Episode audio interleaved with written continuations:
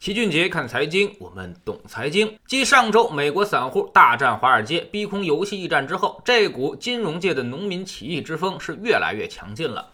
同样是论坛上的另外一位带头大哥的号召之下，所谓的这些美国散户火力全开，大举进攻白银市场，疯狂扫货。这位网名叫做 JJALJ 三零的带头大哥，甚至向整个银行界宣战，说白银是目前全球最受操纵的市场之一。数十家银行通过操纵黄金和白银价格来掩饰真实的通货膨胀。目前各个国家的央行大放水，已经让通胀高起，所以经过通胀调整之后的。白银价格应该是一千美元，而不是现在的二十五美元。也就是说，这位带头大哥要带着散户们揭竿而起，逼空白银，让它至少暴涨四十倍。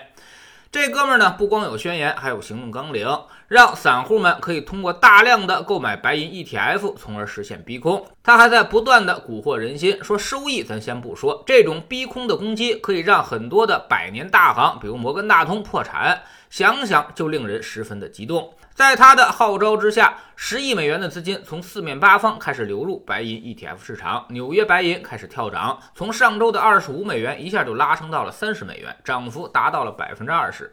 大家呢可能没什么概念，老齐给你换算一下，假如涨幅发生在黄金上，那么黄金就要从一千八百六十美元涨到两千两百美元以上了，还创出新高了。如果发生在股市上，上证综合指数现在是三千五百点，可能一下就干过了四千两百点，所以可谓相当的疯狂了。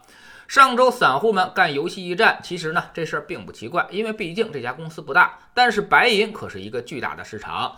而散户干了几天就把价格推高了百分之二十，确实是有点疯狂。那么白银世纪逼空会发生什么样的后果呢？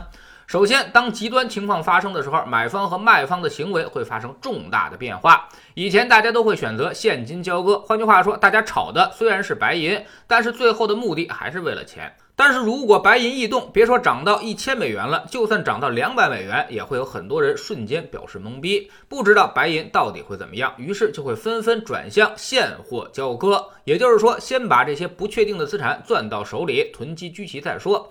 大量的交易对象会选择挤兑白银，而白银期货的规模其实是现在存货量的好几倍。这样一来，白银将发生流动性危机，一定会有机构无法交割，最终破产，甚至会发生多米诺骨牌效应，造成金融危机发生。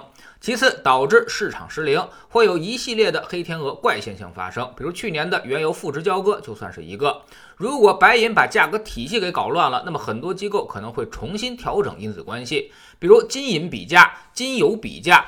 那白银涨了，黄金要不要涨呢？黄金涨了，原油要不要涨呢？原油涨了，股市怎么办？市场中可没那么多钱，那么到底从哪儿挤出流动性？可能要从某些资产中抽调资金，造成某些资产瞬间崩塌。至于到底会是哪些资产崩溃，现在恐怕没人知道。第三，监管必然出手，这已经碰触到了金融市场安全的底线。那个带头大哥有一点说的是正确的，白银价格确实一直被控制。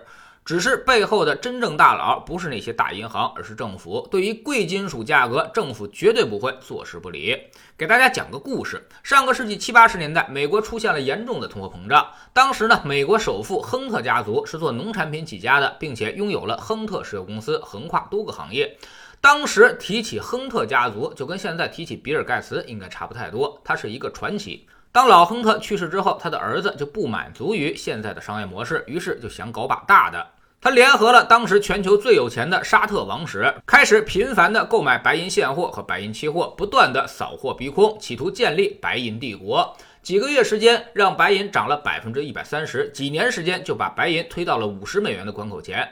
到这个时候，它已经涨了二十倍了。此时，亨特家族囤积了五十亿美元的白银，操纵了百分之五十到百分之六十的白银期货。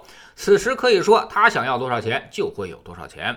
但是就在他春风得意的时候，芝加哥交易委员会决定将白银合约保证金由由一千美元提高到了六千美元。这意味着亨特家族必须补充大量的保证金资本。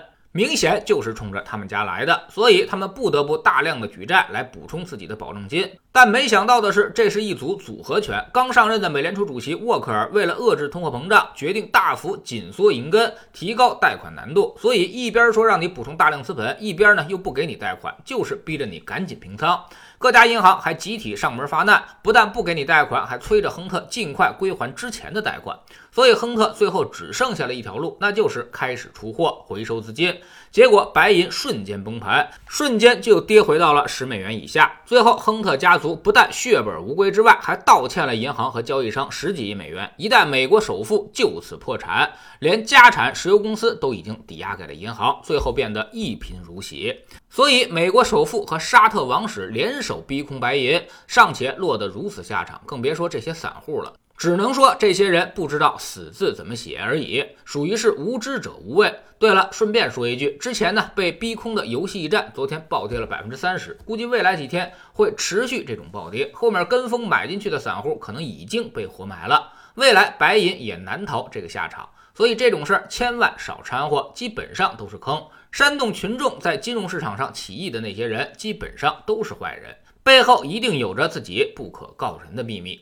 知识星球齐俊杰的粉丝群里面，我们总说一句话，叫做“投资没风险，没文化才有风险”。其实，知识和风险与收益的关系，它就是这样。知识刚开始累加的时候，并不会让你收益增加，但是会先让你的风险快速下降。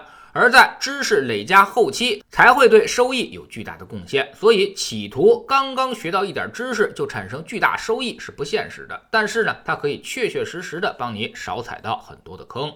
学点投资的真本事，从下载知识星球 APP 找齐俊杰的粉丝群开始。新进来的朋友可以先看《星球置顶三》，我们之前讲过的重要内容和几个低风险高收益的配置方案，全都在这里面了。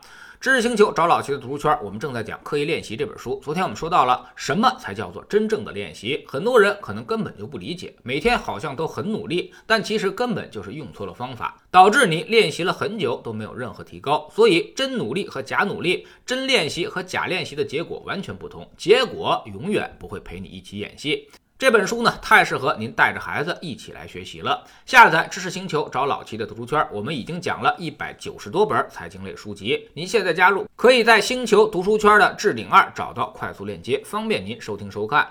应大家的强烈要求，读书圈的提价时间延后到了二月四号，将从二百八十四元调整到三百零六元。要想每天听老齐说书的朋友，要抓紧最后两天的时间了。老用户依旧是一九九续费，读书圈学习读万卷书，粉丝群实践行万里路，各自独立运营也单独付费，千万不要走错了。苹果用户请到老齐的读书圈同名公众号里面扫描二维码加入，三天之内不满意全额退款，可以过来体验一下。